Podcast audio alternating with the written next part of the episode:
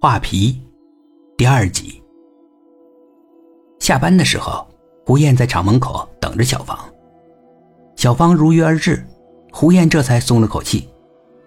可是她竟然还穿着厂服，而且连个口红也没有抹，完全是素颜。胡燕呢，不好指责她没有化妆，只是隐晦的说：“出席这样的场合，小芳不应该穿厂服。”小芳的脸一红。我觉得厂服挺好的呀。胡燕不好再说什么了。厂门外坐了三个大男人，全都是光着膀子。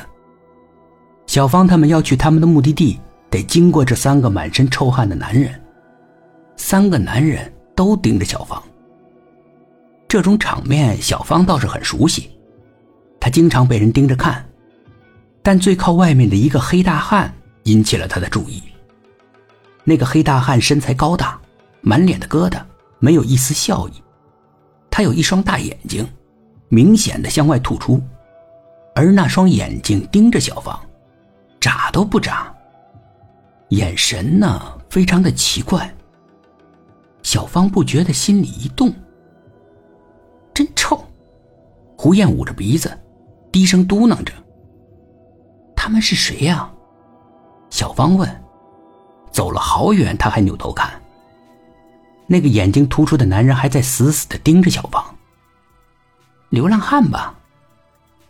流浪汉？那他怎么坐在咱们厂的门口啊？咱们厂经常得装货卸货，活儿挺重的。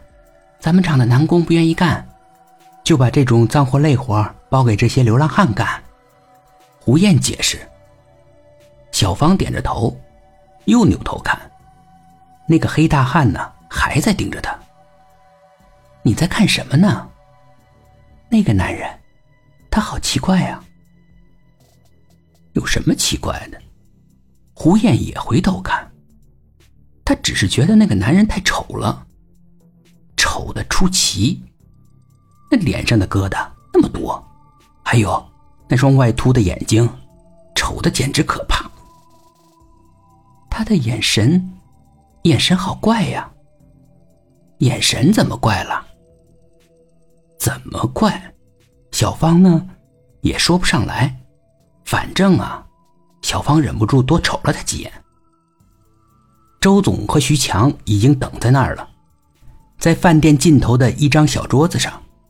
周总先道歉：“啊，不好意思啊，这饭店啊就只有一个包间，已经坐人了。”我们呢，只好坐在这里。小芳丝毫不以为意，挺好的。坐下来以后，周总让小芳点菜，推脱再三，小芳啊点了两个素菜。就点这吗？啊，别为我省钱啊。这就好了。周总坚持让小芳再点菜，可小芳不再看菜单，为了避免尴尬，胡燕只好接过菜单。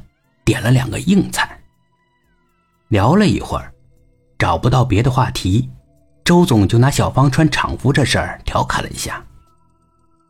看来小芳你真爱咱们厂啊，出来吃个饭还穿着厂服。